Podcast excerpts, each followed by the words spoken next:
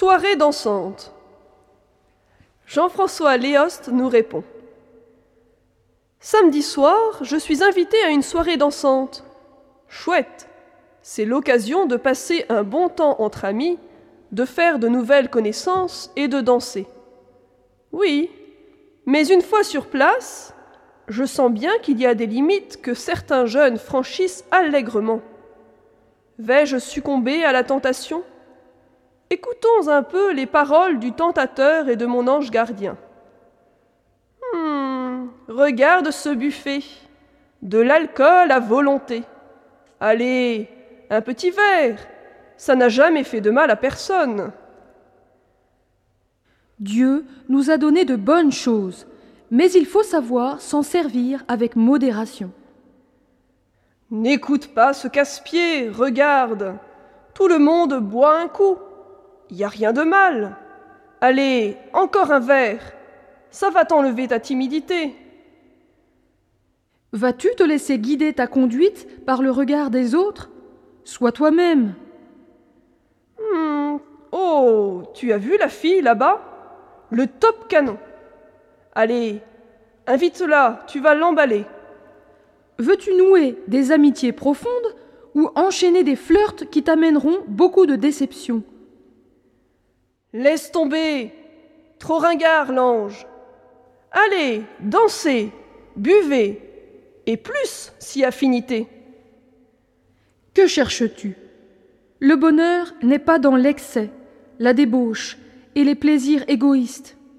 Regarde ces jeunes qui restent assis sans que personne ne les invite. Vous pourriez danser tous ensemble. Tout le monde serait joyeux et la fête n'en serait que plus belle. Ce dialogue pourrait durer. Que peut-on en retenir? Tout d'abord, que la soirée dansante n'est pas mauvaise en soi. Elle est une occasion de nouer des amitiés en s'amusant ensemble, de rencontrer de nouvelles personnes, de découvrir la personnalité de chacun. Mais en même temps, elle est un lieu où l'on peut très vite faire des excès. Alcool, flirt, regard malsain. Alors, voici quelques conseils. En premier, choisir ses amis. Il est toujours préférable d'être entouré d'amis en qui on peut avoir confiance, d'être dans un groupe qui va nous aider à avancer dans le droit chemin et pas l'inverse. Car l'effet de groupe peut sinon nous entraîner à faire n'importe quoi en imitant les pires comportements. En second lieu, éviter les excès.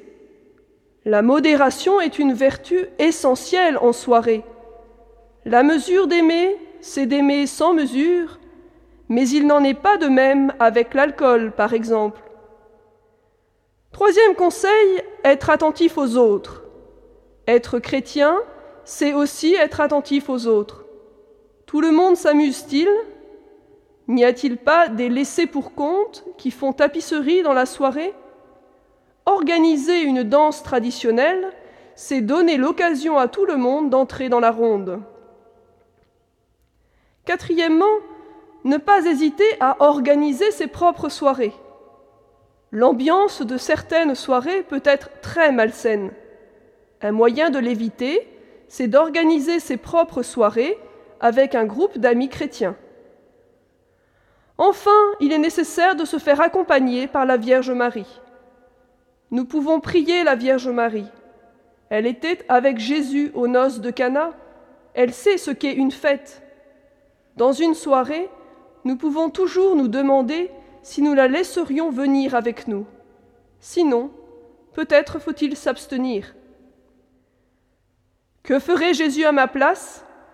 Jésus a participé à des fêtes, les noces de Cana et il a été invité à la table des publicains et des pécheurs, Zachée. Quand il y allait, ce n'était pas pour se laisser entraîner dans leurs excès, mais au contraire pour se faire proche d'eux et les amener vers le Père. Tu peux donc demander à Jésus, dans la prière, son esprit de force, afin de pouvoir l'imiter, d'être ainsi un exemple pour ceux que tu rencontreras et de les conduire sur le droit chemin.